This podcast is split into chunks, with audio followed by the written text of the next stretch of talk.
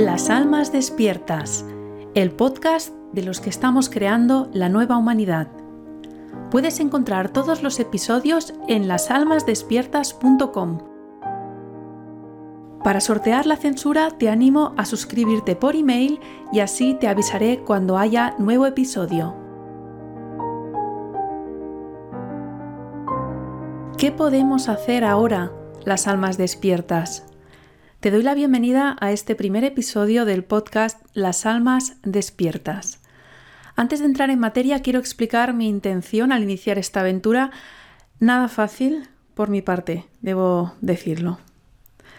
No es fácil, pero siento que es lo que debo hacer, que forma parte de lo que he venido a hacer a este mundo y en este momento. Tanto es así que me siento bloqueada en otros aspectos de mi vida porque hasta que no dé rienda suelta a toda esta información que me llega y grita dentro de mí, no podré continuar. Siento que estamos en un punto de inflexión de la humanidad. Ya en marzo de 2020, cuando empezó el confinamiento, lo sentí. Sentí que algo no encajaba, que era muy sospechoso, que se estaba repitiendo lo que sucedió en 2009 con la gripe A entonces no les funcionó. En relativamente poco tiempo se destapó todo y se tuvieron que comer las vacunas. Pero esta vez lo han hecho mejor. Es lo mismo pero mejorado, aunque creo que estamos a tiempo de pararlo. Mi mensaje va dirigido a las almas despiertas, a las personas que se han dado cuenta del engaño, que no se creen lo que cuentan los medios de comunicación de masas y los gobiernos y también a los que están medio despiertos, que las cosas no les terminan de encajar pero aún no han despertado del todo. Mi intención no es difundir más información que demuestre el engaño.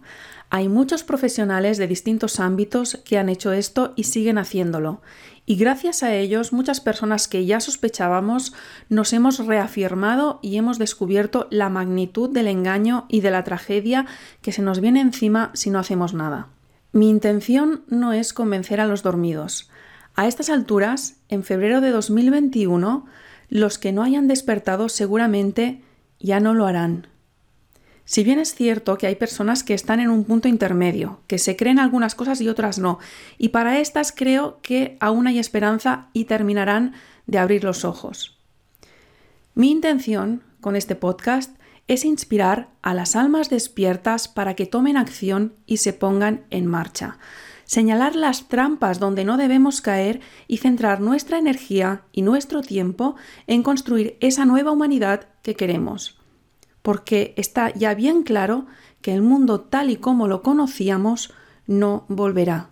Y de hecho, aunque muchos desearían que volviera, ese mundo está caduco y las creencias, costumbres y estilo de vida que llevábamos son los que han permitido que el engaño haya tenido éxito, al menos hasta ahora.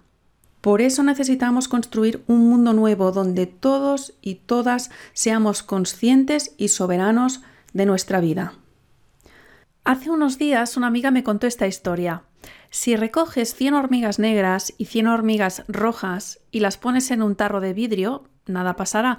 Pero si tomas el tarro, lo sacudes violentamente y lo dejas en la mesa, las hormigas comenzarán a matarse entre sí.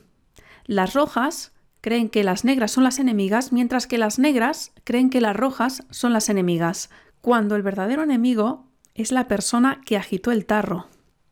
Lo mismo ocurre en la sociedad. Antes de ponernos a pelear entre nosotros, debemos preguntarnos ¿quién sacudió el tarro? Nos quieren separados, enfrentados y asustados. Durante siglos han provocado guerras para enfrentarnos y hacernos sentir emociones de baja frecuencia, odio, rabia, miedo, tristeza. Ahora han encontrado una forma mejor. Estamos en guerra, aunque no lo parece porque es diferente a lo que conocemos. Pero ahora es más evidente que nunca que la guerra no es entre nosotros, aunque nos quieren confundir y hacer que lo creamos. Es una guerra contra la conciencia. El ataque viene desde arriba, de los que agitan el tarro, y nos quieren hacer creer que el enemigo es el vecino. Pero el resultado es el mismo, odio, rabia, miedo y tristeza. La censura en los medios de masas es flagrante y evidente, pero los dormidos no quieren verlo. Ya podemos enviarles vídeos de científicos, médicos, abogados y terapeutas que no quieren ni verlos. Algunos dicen que no tienen tiempo de ver entrevistas tan largas, otros ven un trozo y piensan que eso es imposible y van corriendo a ver si en la tele dicen algo, pero si no dicen nada en la tele, creen que no es verdad. Ese es el poder que ha conseguido la élite, que la mayoría de la población crea que lo que se dice en los medios es la única verdad. Y si no salen los medios, es que es falso. Por eso creo que las almas despiertas debemos dejar de dedicar nuestros esfuerzos a intentar que despierten, porque no hay más ciego que el que no quiere ver, están como hipnotizados, como si les hubieran lanzado un hechizo. Una de las herramientas que ha usado la élite son las redes sociales, tema del que quiero hablar en otro episodio. Y nos dedicamos a publicar y reenviar vídeos, entrevistas y artículos de científicos que demuestren el engaño, nos reafirmamos en lo que creemos y ahí paramos. Algunos incluso van a manifestarse a las calles y luego vuelven a sus casas y siguen como pueden con su vida. Bajo mi punto de vista, ir a manifestarse ahora o recoger firmas para que la situación cambie es como pedirle a un maltratador que te deje de maltratar. Si lo están haciendo expresamente, no es una mala gestión de la situación, es que lo que está sucediendo es lo que buscan. Entonces, ¿de qué sirve protestar y pedir? Se deben de partir de risa de nuestra ingenuidad. Creo que ya basta de manifestarse, de reenviar vídeos, de gastar nuestras energías en protestar, en quejarnos, en intentar convencer a los dormidos y de comentar con los despiertos la barbaridad que están haciendo y no hacer nada real en nuestras vidas. Eso es a lo que nos tienen acostumbrados. Perdemos la energía en hablar, en difundir información, en frustrarnos porque nada cambia y luego no nos queda energía para crear. A estas alturas, los que no han despertado ya no lo harán.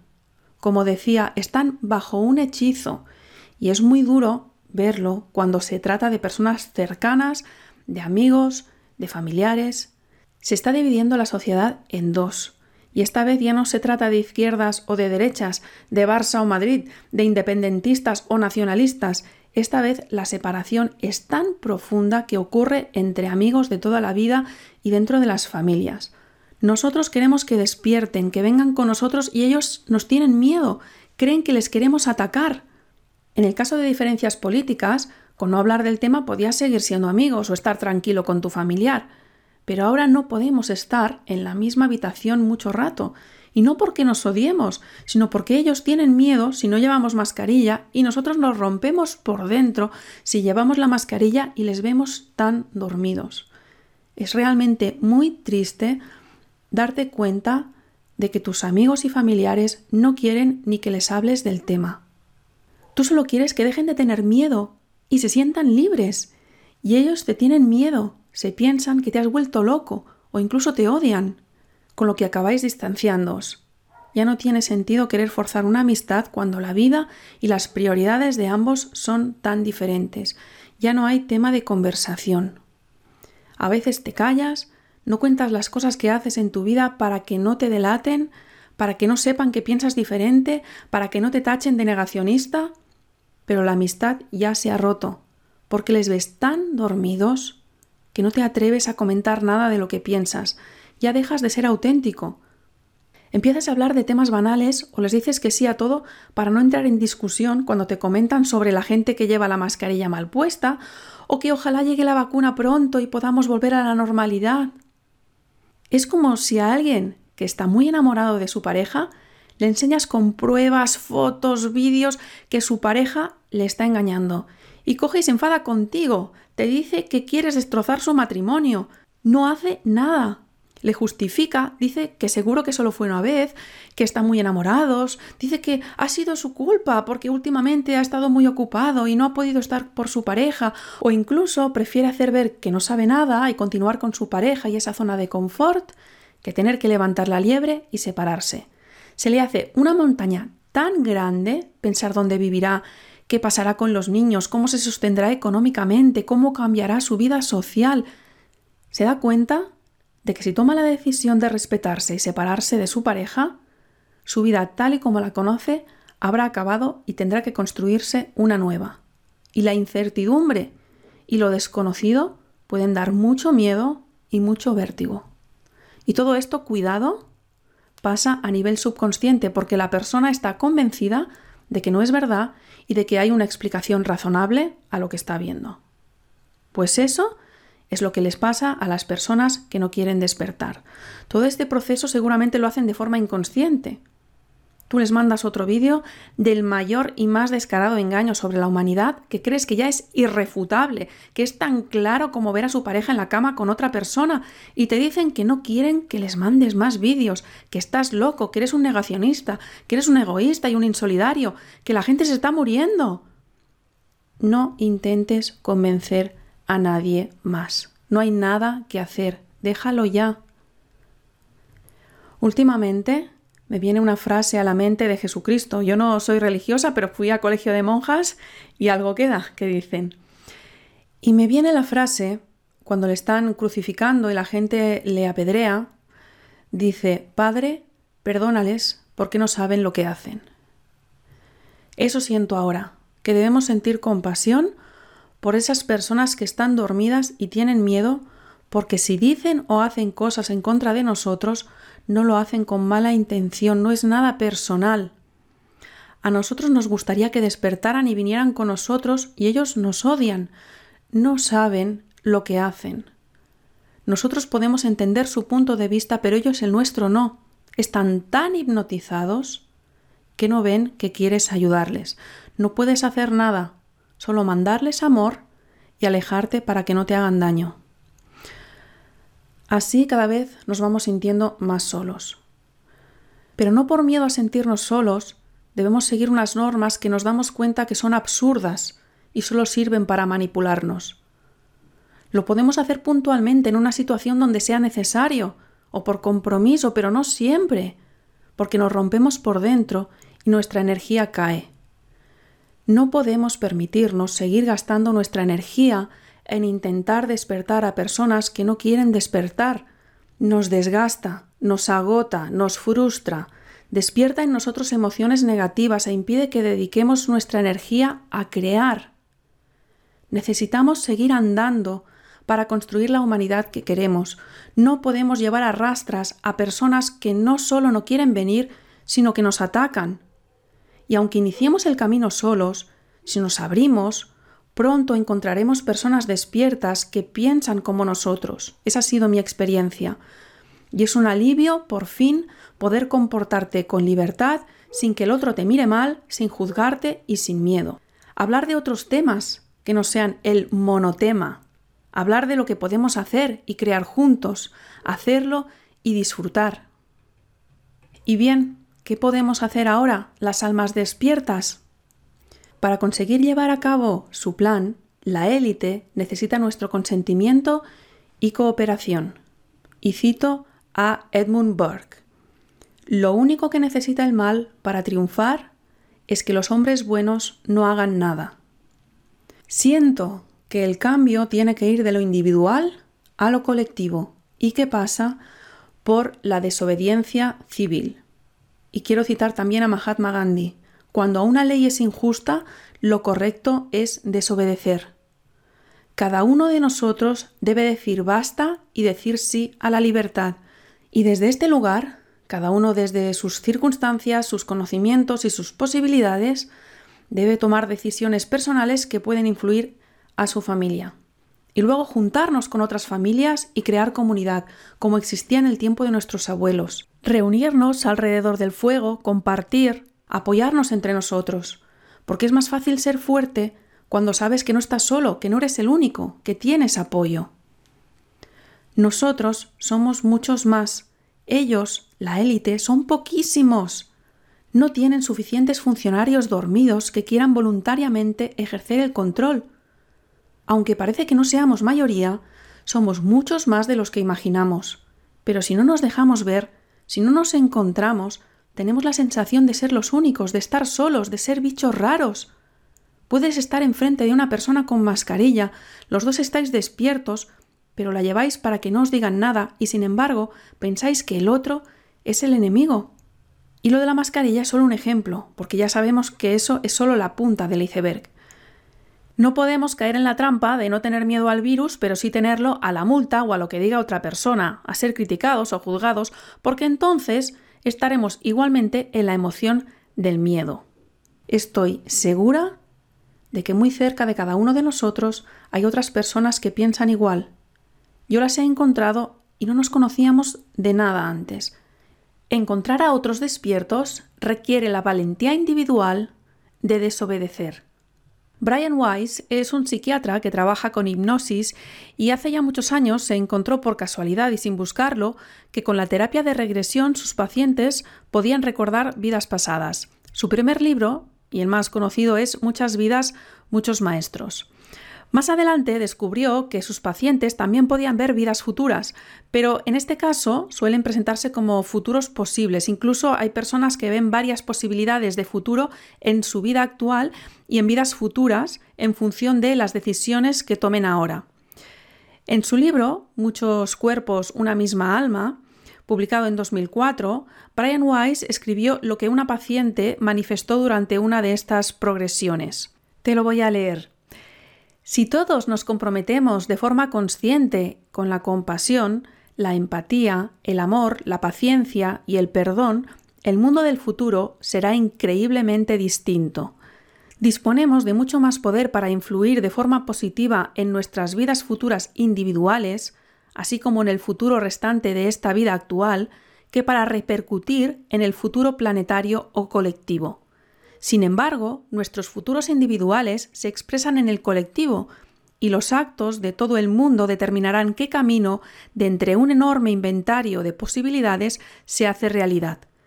Si somos suficientes los que logramos elevar la conciencia de la humanidad, si podemos comprometernos con el cambio del futuro colectivo mediante la mejora de nuestros futuros individuales, podremos modificar el futuro del planeta entero y de todos sus habitantes.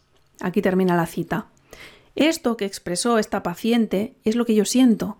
El cambio debe partir de decisiones y actos individuales. No podemos cerrar los ojos y taparnos la cabeza esperando a que todo esto pase, porque no pasará. Si no hacemos nada, solo irá a más, porque ha sido provocado y las medidas implementadas son el objetivo deseado. Si no encuentran resistencia, cada vez avanzan más rápido, ahora ya de una forma muy burda y descarada, tanto que nos preguntamos cómo no se da cuenta todo el mundo. Pues simplemente porque están hipnotizados. No se trata de esperar qué va a pasar en 2021, sino de qué vamos a hacer. No podemos esperar a que nadie venga a salvarnos, no podemos esperar a que alguien haga algo y si nos gusta nos apuntamos. No podemos estar de espectadores, somos nosotros somos nosotros. Es nuestra vida, es tu vida. Nos han acostumbrado a la comodidad de ver cómo otros crean cosas y si nos interesa nos apuntamos y encima empezamos a criticar lo que no nos gusta. Esto no funciona así. Esto es el viejo paradigma que debemos abandonar. Debemos tomar la iniciativa desde lo individual, desde cada familia, cada barrio, cada pueblo, Seguro que con el ejemplo podemos inspirar a otros a actuar y juntarnos y apoyarnos. Somos nosotros, cada uno de nosotros. Si estás despierto, es que eres uno de los elegidos. Por muy grandilocuente que suene, si no, ¿para qué estás despierto y los de tu alrededor no? Y si estás despierto, tienes una responsabilidad. Estás aquí para crear la nueva humanidad. No se trata de grandes acciones, ¿O sí? Cada uno desde sus conocimientos y sus posibilidades. Debemos empezar desde lo individual para ir hacia lo colectivo. Empezar por nuestras vidas, asumir nuestra soberanía y libertad, hacer lo que creamos en nuestra familia y nuestro entorno más cercano, conectarnos con otras familias cercanas, así es como crearemos esa nueva humanidad. No hay líderes, cada uno tiene un líder dentro al que debe escuchar y tomar acción, que en realidad es el mismo para todos, porque sé que muchas personas estamos recibiendo estos mensajes y sintiendo lo mismo. Escuchemos y actuemos. Debemos ser capaces de estar cómodos en la incertidumbre, de tener coraje a pesar del miedo porque sabemos que no hacer nada no es una opción. Debemos seguir andando, queridas almas despiertas. Una de mis formas de contribuir con lo que sé hacer es con este podcast, donde además de compartir mis ideas y la información que me llega, quiero invitar a otras personas valientes que nos aporten su visión sobre qué podemos hacer. Me gustaría hablar de economía, alimentación, educación, homeschooling, terapias, conciencia, espiritualidad y todo lo que podamos ir aportando para apoyar a las almas despiertas que quieren construir esta nueva humanidad. Por último, decirte que voy a publicar este podcast en distintas plataformas. Como la censura se está poniendo muy dura y no sé si me borrarán este capítulo u otros, la forma de encontrar todo lo que publico es en la web lasalmasdespiertas.com. Allí puedes suscribirte para que te avise cuando haya nuevo capítulo. Te agradeceré que compartas este podcast con todas las almas despiertas que conozcas. Necesitamos sentirnos unidas y apoyadas. Muchas gracias por estar ahí y hasta la próxima.